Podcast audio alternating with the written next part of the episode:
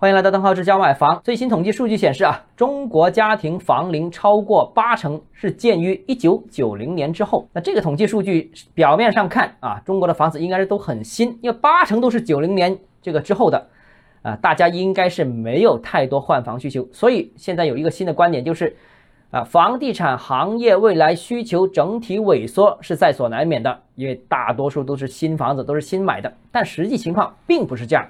住房升级迭代的速度极快，为什么这样说？有几个原因。首先，第一个啊，两千年以前基本上都是福利分房，两千年之后才有商品房的。有了商品房之后，才陆陆续续有电梯啊，有小区，有物业管理这些概念。以前宿舍是很多都没有的。那现在大城市啊，两千年以前的单位宿舍、福利房，现在已经陆陆续续成为了出租屋。那或者呢？作为学位房啊、老破小这些出现，那无论是刚需还是投资，一般都会选择两千年之后的物业。这个本身就是一个消费观念的不同啊。第二个呢，就是商品房啊，几乎每十年就有一个大的跨越。我说的这个跨越是品质上面的跨越。两千年以前是单位宿舍，纯粹解决睡觉问题的；两千年之后有了商品房。但是这些商品房更偏刚需，但是已经开始强调住房品质，呃，什么楼层啦、坐向啦、通风啦、采光啦、景观啦、朝向啦等等等等，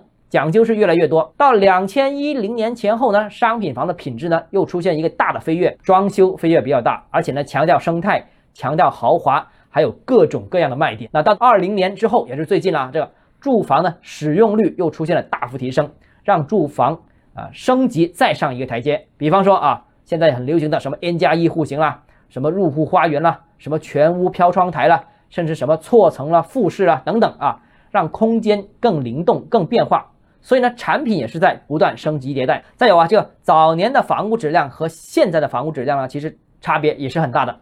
七八十年代大家看一看，其实很多房子都是水泥墙身的。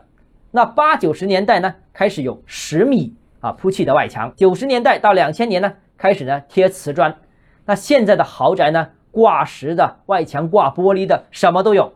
那早年的房子呢？顶楼是立排是漏水的啊，所以不买顶楼。那低楼层呢？下面呢也老有下水道问题，所以呢不买顶天不买立地，这也是过去的一个情况。但现在呢，总的来说，老房子在各方面和现在的新房子的质量差很远。很多新房子已经陆陆续续解决了这些传统的老大难问题，所以质量现在也不可能同日而语。